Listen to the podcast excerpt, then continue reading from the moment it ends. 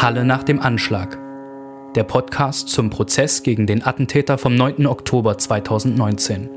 Von Radio Korax in Kooperation mit Halle gegen Rechts und dem AK Protest. Herzlich willkommen zur 18. Folge des Podcasts Halle nach dem Anschlag. Mein Name ist Christina Brinkmann. Und mein Name ist Valentin Hacken. Am 18. Prozesstag sagte eine Person aus, die sich am 9. Oktober 2019 in der Synagoge in Halle befand. Außerdem wurde an diesem Prozesstag das psychologische und das psychiatrische Gutachten über den Angeklagten durch die zwei Sachverständigen präsentiert. Und ganz zu Beginn dieses Verhandlungstages hat ein Rechtsmediziner ausgesagt, der den Angeklagten nach der Tat untersucht hat. Worüber wir aber in der Berichterstattung über diesen 18. Prozesstag nicht ausführlich sprechen werden. Dieser Prozesstag findet statt unter den verschärften Bedingungen der Corona-Pandemie. Bund und Länder haben ja weitere Einschränkungen beschlossen, Auflagen, Maßnahmen, um die Verbreitung des Coronavirus einzudämmen. Das macht sich auch im Gericht bemerkbar. So hat die Vorsitzende Richterin angeordnet, dass alle Personen im Gerichtssaal eine FFP2, also eine wirksamere Schutzmaske tragen müssen als diese Alltagsmasken oder auch Mund-Nasenschutze. Es wird verstärkt darauf geachtet, dass Abstände eingehalten werden und dass regelmäßige Lüftungspausen stattfinden. Die Vorsitzende Richterin hat auch darauf hingewiesen, dass das ein Schritt ist, den sie ergreift, um zu verhindern, dass er einen anderen ergreifen muss, nämlich die Plätze für Presse und Öffentlichkeit zu reduzieren, die es im Gerichtssaal gibt. Das hat sie wohl erwogen, bisher verworfen, hält sich aber diese Option offen. Noch konnte am 18. Prozesstag mit der in Anführungszeichen vollen Öffentlichkeit verhandelt werden. Wir wollen über diesen 18. Prozesstag sprechen und zunächst über die Aussage eines Überlebenden, eines Gläubigen, der aus Berlin angereist war, auch organisiert hat, dass eine Gruppe von Jüdinnen und Juden aus Berlin an Yom Kippur 2019 in Halle war und diese Person hat ähm, etwas verspätet jetzt vor Gericht ausgesagt und hat gleich zu Beginn betont, wie wichtig ihre Aussage ist. Verspätet in dem Sinne, dass ja schon mehrere Personen, die in der Synagoge waren, am 9. Oktober ausgesagt haben, was jetzt schon ein paar Prozesstage zurückliegt. Diese Person, die ausgesagt hat am 18. Prozesstag, meinte, dass sie an einem Tag anwesend war im Gericht und dort gemerkt hat, welche Bedeutung es hat auszusagen und sich deswegen nochmal im Nachhinein dafür entschieden hat, bezog sich in ihrer Aussage auch darauf, dass eben an dem Tag der Aussage jetzt auch eben diese psychiatrischen und psychologischen Gutachten vorgestellt werden und hat das zum Anlass genommen, auch ganz konkret über Antisemitismus zu sprechen. Der Zeuge, der ausgesagt hat, sagte, Antisemitismus kann man als Krankheit ansehen, aber nicht als Krankheit einer Person, sondern Krankheit einer Gesellschaft, als ein Tumor, der sich schon sehr ausgebreitet hat. Das kann man auch kontextualisieren, dass dieser Zeuge, der den Anschlag in der Synagoge überlebt hat, sein Erleben kontextualisierte damit, dass er 2005 als sogenannter Kontingentflüchtling, also als jüdischer Mensch aus der ehemaligen Sowjetunion nach Deutschland emigriert ist und auch davon gesprochen hat, dass er zunächst unglaublich froh darüber war, in Deutschland zu sein und hier ein neues Leben zu führen und er sprach darüber, wie positiv er quasi das Land wahrgenommen hat. In seiner weiteren Aussage ähm, hat er nicht nur über das Geschehen in der Synagoge selbst gesprochen, das ähm, wir ja schon mehrfach auch gehört haben, wie die Gläubigen dort äh, mehrere Stunden ausgeharrt haben, ähm, auch das Gebet fortgesetzt haben, sondern er betonte auch, dass was danach passiert ist, ähm, sehr prägend für ihn war und ähm, dass gerade da das Handeln der Polizei einen sehr negativen Einfluss gehabt hat. Er hat das Wort Wort erniedrigend im Kontext der Polizeiarbeit benutzt. Er hat zwar gesagt, dass da einerseits wahrscheinlich der Versuch da war, zu beschützen und zu unterstützen, aber dass er ähm, wirklich betroffen gewesen sei, dass die Polizistinnen und Polizisten zum Beispiel gar nicht gewusst hätten, dass es ein jüdischer Feiertag war und was überhaupt dieser jüdische Feiertag sei. Das ähm, sagt der Zeuge an diesem 18. Prozesstag vor Gericht aus. Nach dieser Zeugenaussage sprechen die zwei Sachverständigen. Sie werden vernommen als Zeuginnen und Zeugen, äh, Frau John und Herr Professor Dr. Leigraf. Und sie sollen Aussagen über die Gutachten, die sie erstellt haben, über die Psyche des Angeklagten. Und zentral dabei für die juristische Bewertung ist die Frage der Schuldfähigkeit. Ist der Angeklagte schuldfähig? Dazu sollen diese Gutachten Aufschluss geben. Um zu verstehen, worum geht es da, muss man noch mal kurz sich angucken, wo wird die Schuld relevant im Strafrecht. Wir haben einen sogenannten dreistufigen Deliktsaufbau, also jemand muss einen bestimmten Tatbestand verwirklichen, der im Gesetz definiert ist. Dann muss derjenige das getan haben, ohne einen Rechtfertigungsgrund zu haben. Das könnte zum Beispiel sowas wie Notwehr sein. Und dann muss er schuldhaft gehandelt haben. Und die Voraussetzung, um schuldhaft handeln zu können, ist jetzt in, äh, ganz vereinfacht und nicht aus dem Gesetz äh, genommen, dass die Person sich dazu frei entschieden hat und eben nicht diese Rechtfertigungsgründe eingreifen. Man nimmt mal grundsätzlich an, bei Kindern ist das nicht der Fall. Die hält man für grundsätzlich schuldunfähig. Äh, dann ab einem gewissen Grad von Betrunkenheit würde man sagen, da setzt Schuldunfähigkeit ein. Und dann haben wir eben noch eine ganze Reihe andere Punkte, die zur Schuldunfähigkeit führen können.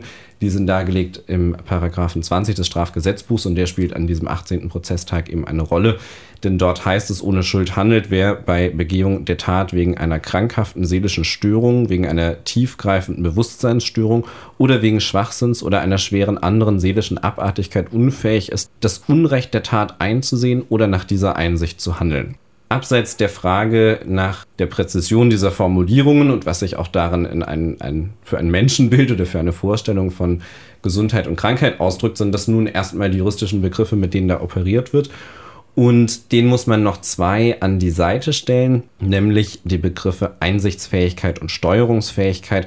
Das ist das, was tatsächlich geprüft wird. Man prüft also, liegt einer dieser Punkte aus dem Paragraphen 20 vor, also liegt zum Beispiel eine krankhafte seelische Störung vor.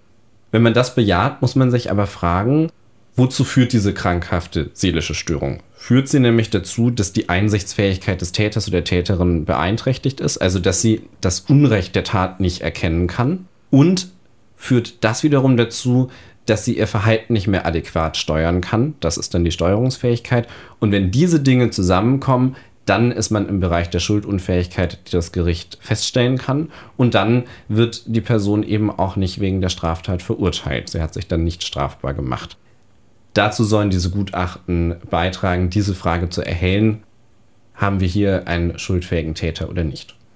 Genau, zu der Frage, inwiefern diese Gutachten von Nutzen sind im Prozess, inwiefern sie einbezogen werden, haben wir den Pressesprecher des Oberlandesgerichts Naumburg befragt und wir hören Wolfgang Ehm zur Rolle der Gutachten im Prozess. Nun, das Gericht zieht Gutachter hinzu äh, für Sachgebiete, auf denen es selbst nicht sachkundig ist. Wir Richterinnen und Richter sind Juristen. Wir haben aufgrund unserer Berufserfahrung äh, darüber hinaus bestimmte Fähigkeiten im Laufe der Jahre erworben, vielleicht in bestimmten Fällen aufgrund eigener Sachkunde die Glaubhaftigkeit von Zeugenaussagen selbst einzuschätzen.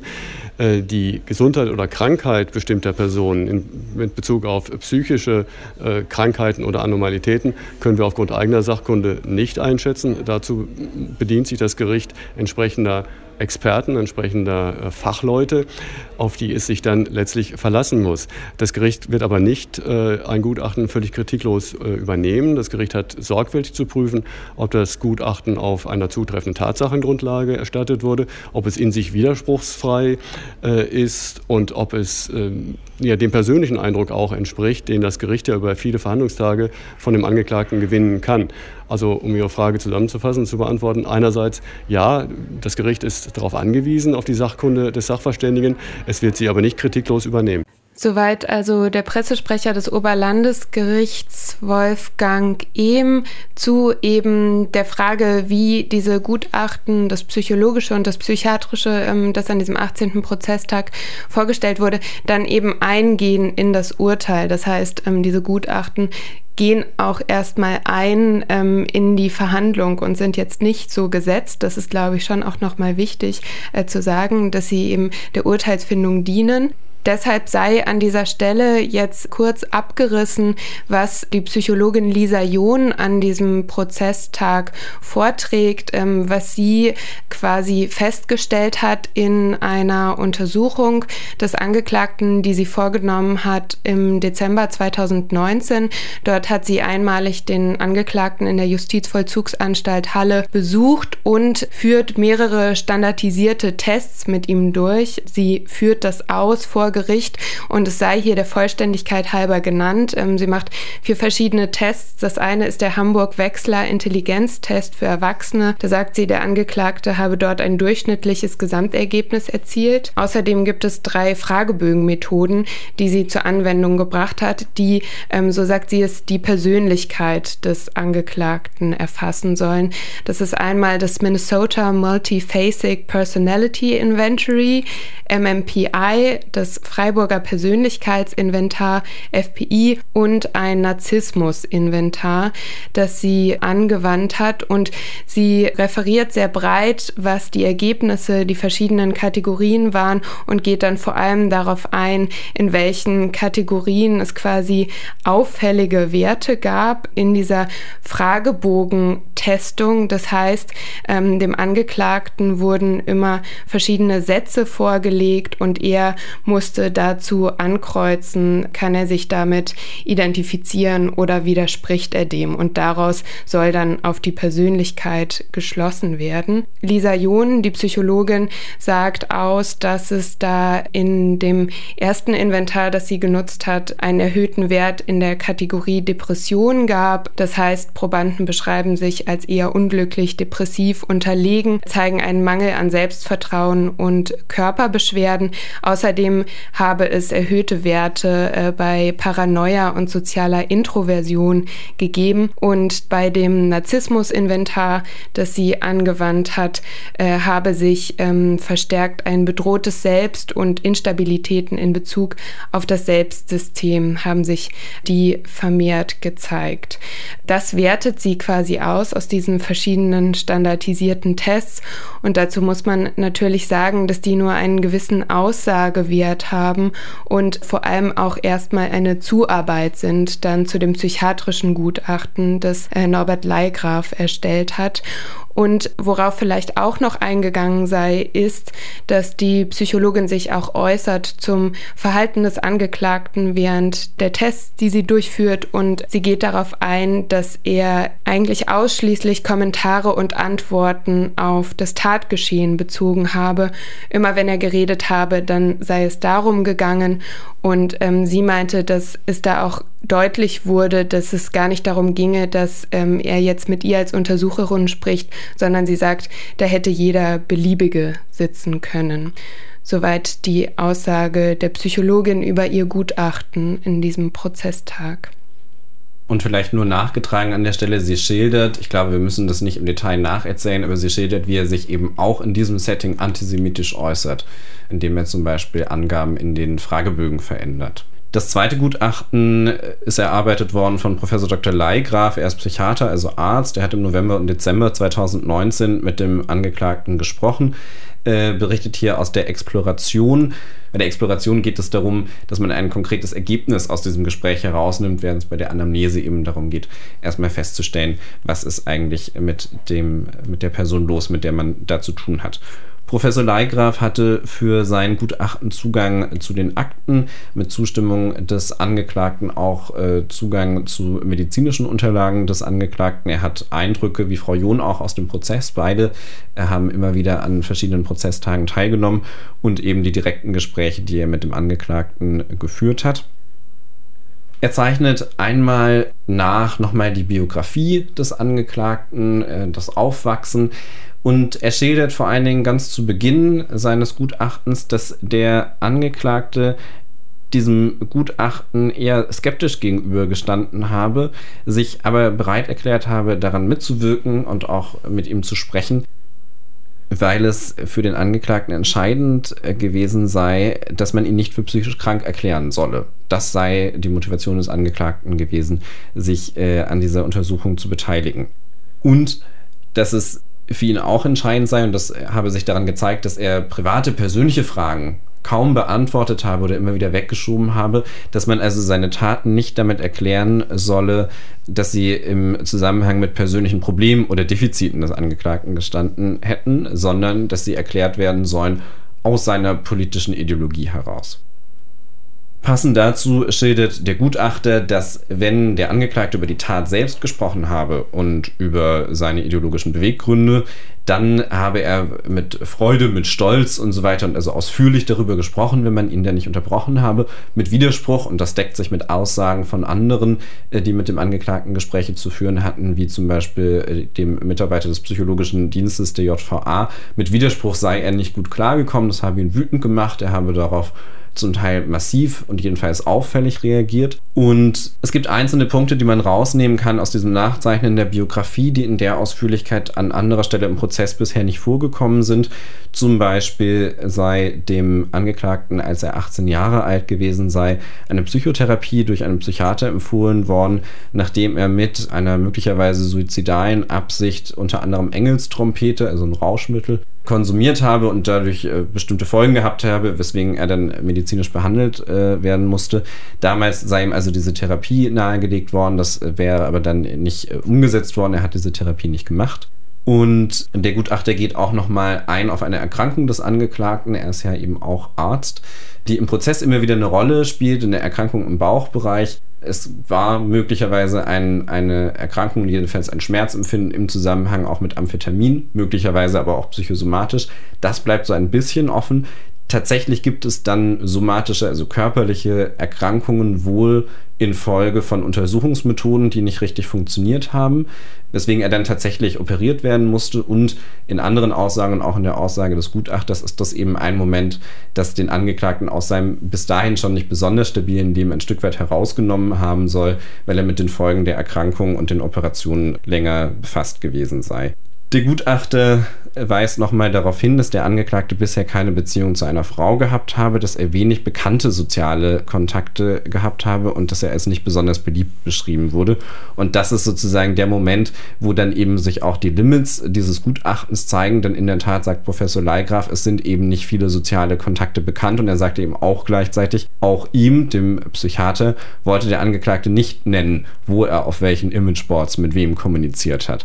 Das heißt, auch diese dieser Gutachter kennt eben im Zweifel für den Angeklagten relevante Kontakte nicht und kann sie dementsprechend in seinem Gutachten auch nicht berücksichtigen und nicht einordnen. Was er einordnet und berücksichtigt, ist, dass er davon ausgeht, dass der Angeklagte ein Rassist sei, dass er ein Fremdenfeind sei, in den Worten des Gutachters und ein Antisemit sei. Ein Rassist sei er schon vor 2015 gewesen. Warum ist 2015 wichtig? Das hatten wir an verschiedenen Prozesstagen schon. Das ist ja inzwischen quasi eine Chiffre, die auch der Angeklagte verwendet. 2015 Migration und Asyl nach Deutschland hätten erheblich zu seiner Radikalisierung beigetragen. Hier sagt der Gutachter, sein online zusammengetragenes Weltbild in den Worten des Gutachters habe eben in Teilen auch schon vorher bestanden und sei eben nicht erst dann vorgekommen. Er sagt auch das nochmal kurz was zu äh, online, dass Aussagen des Angeklagten in diesen Gesprächen, die er mit ihm geführt hat, ihn erinnern an Postings, wie sie online stattfinden und weniger an ein Gespräch, wo es irgendwie um Austausch und aufeinander eingehen geht oder was jedenfalls Bestandteil regelmäßig eines Gesprächs gibt und stellt dann fest, dass der Angeklagte zum Zeitpunkt der Tat, und das ist ja entscheidend fürs Verfahren, nicht unter einer seelischen Störung gelitten habe, auch keine tiefgreifende Bewusstseinsstörung, kein Schwachsinn. Also die Punkte, die wir zum Paragraphen 20 schon besprochen haben, greifen hier, sagt er so nicht richtig ein. Allerdings habe der Angeklagte eine komplexe kombinierte Persönlichkeitsstörung. Da gäbe es schizoide Elemente, selbstunsichere Persönlichkeitsanteile, Aspekte dessen, was er, der Gutachter, bei dem Angeklagten gesehen habe, weise Parallelen zu einer Autismus-Spektrum-Störung auf, ohne dass eine Autismus-Spektrum-Störung als Vollbild, also als volle Krankheit gegeben sei. Und insofern liegen hier, sagt der Gutachter, eine Persönlichkeitsstörung vor, die so schwer ist, dass man sie als andere seelische Abartigkeit im Sinne des Paragraphen 20, nochmal, das ist der Wortlaut des Gesetzes, sehen könne. Aber und da sind wir bei der Frage, was macht man damit jetzt?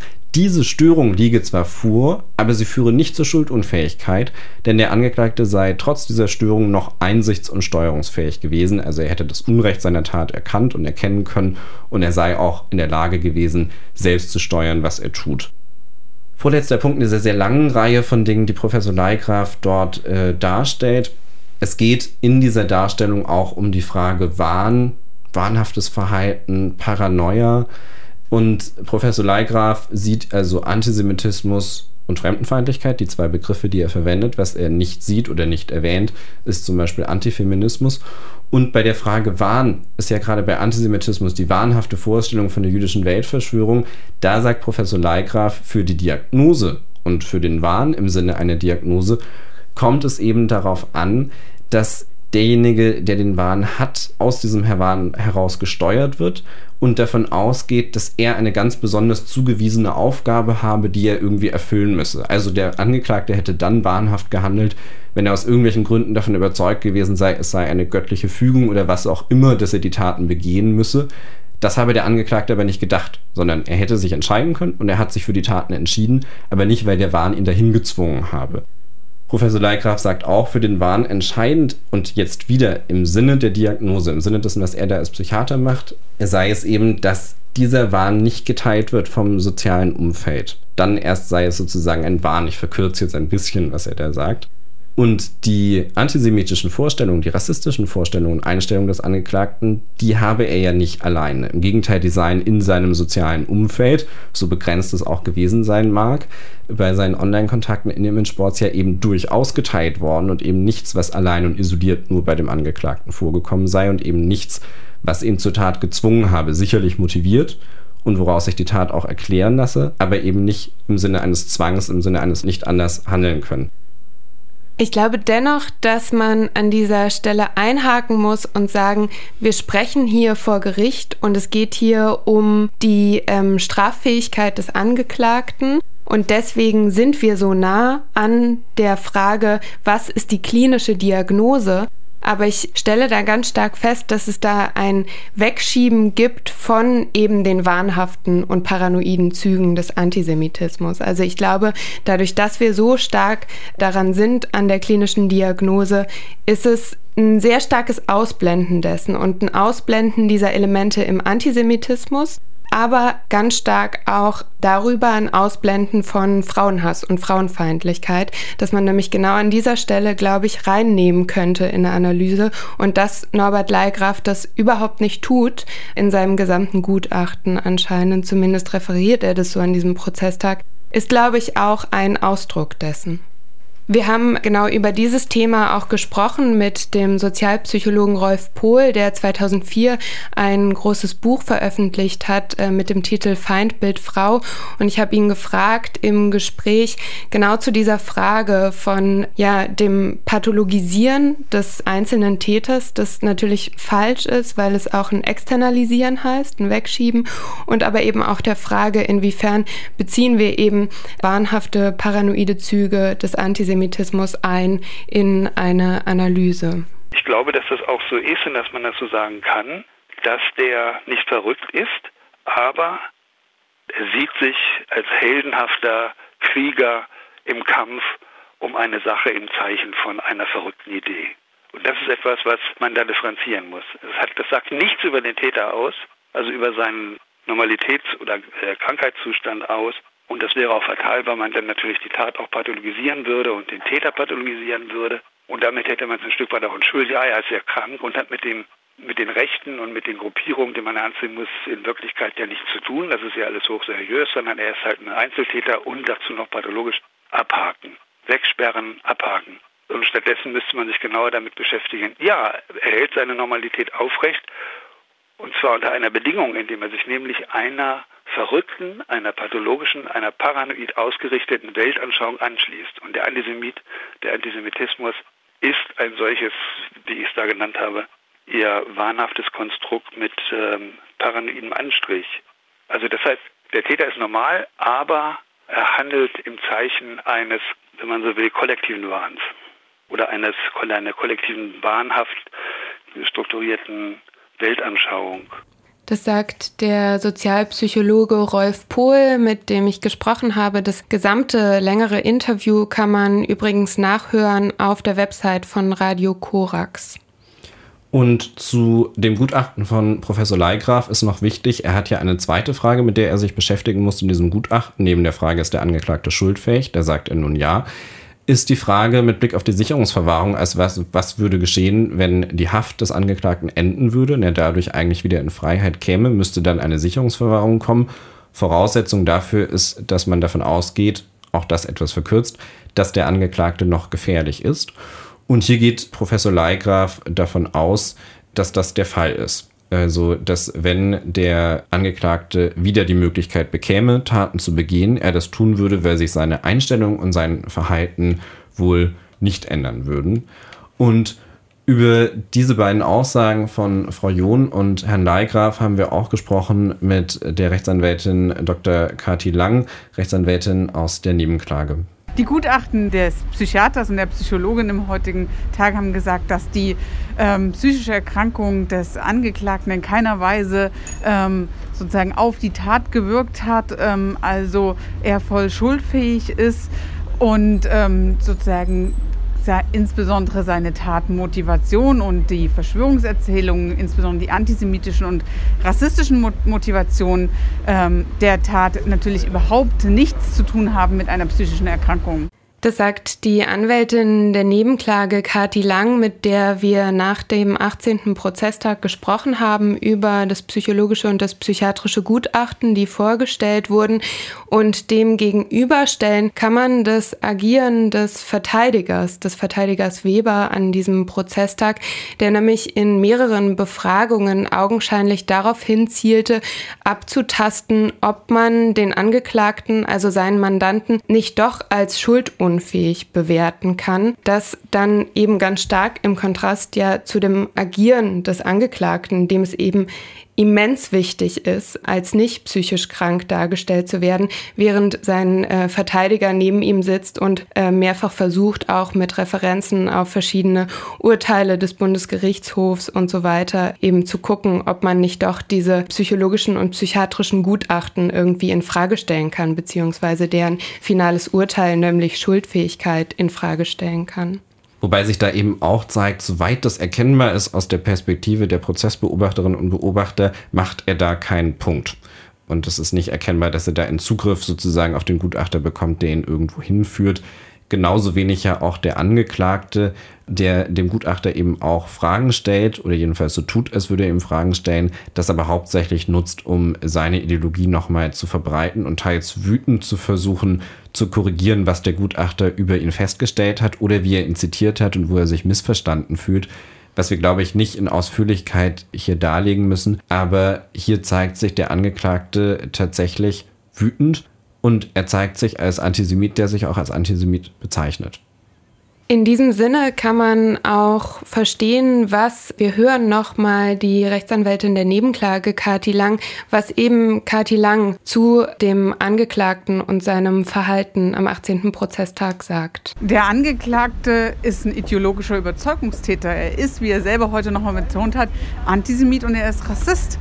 Und als das sieht er sich und als das will er auch seine Tat verstanden wissen. Er will gerade nicht eine Psychologisierung dieser Tat, sondern er sagt, ich hatte ein ganz eindeutiges politisches Motiv.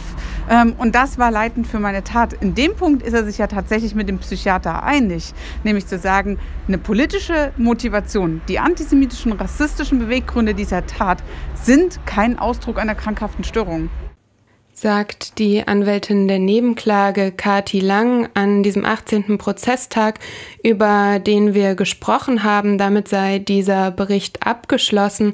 Ich verabschiede mich. Mein Name ist Christina Brinkmann. Und mein Name ist Valentin Hacken. Die nächste Folge des Podcasts werden wir zum 19. Prozesstag am 4. November 2020 aufnehmen. Halle nach dem Anschlag. Der Podcast zum Prozess gegen den Attentäter vom 9. Oktober 2019 von Radio Korax in Kooperation mit Halle gegen Rechts und dem AK Protest.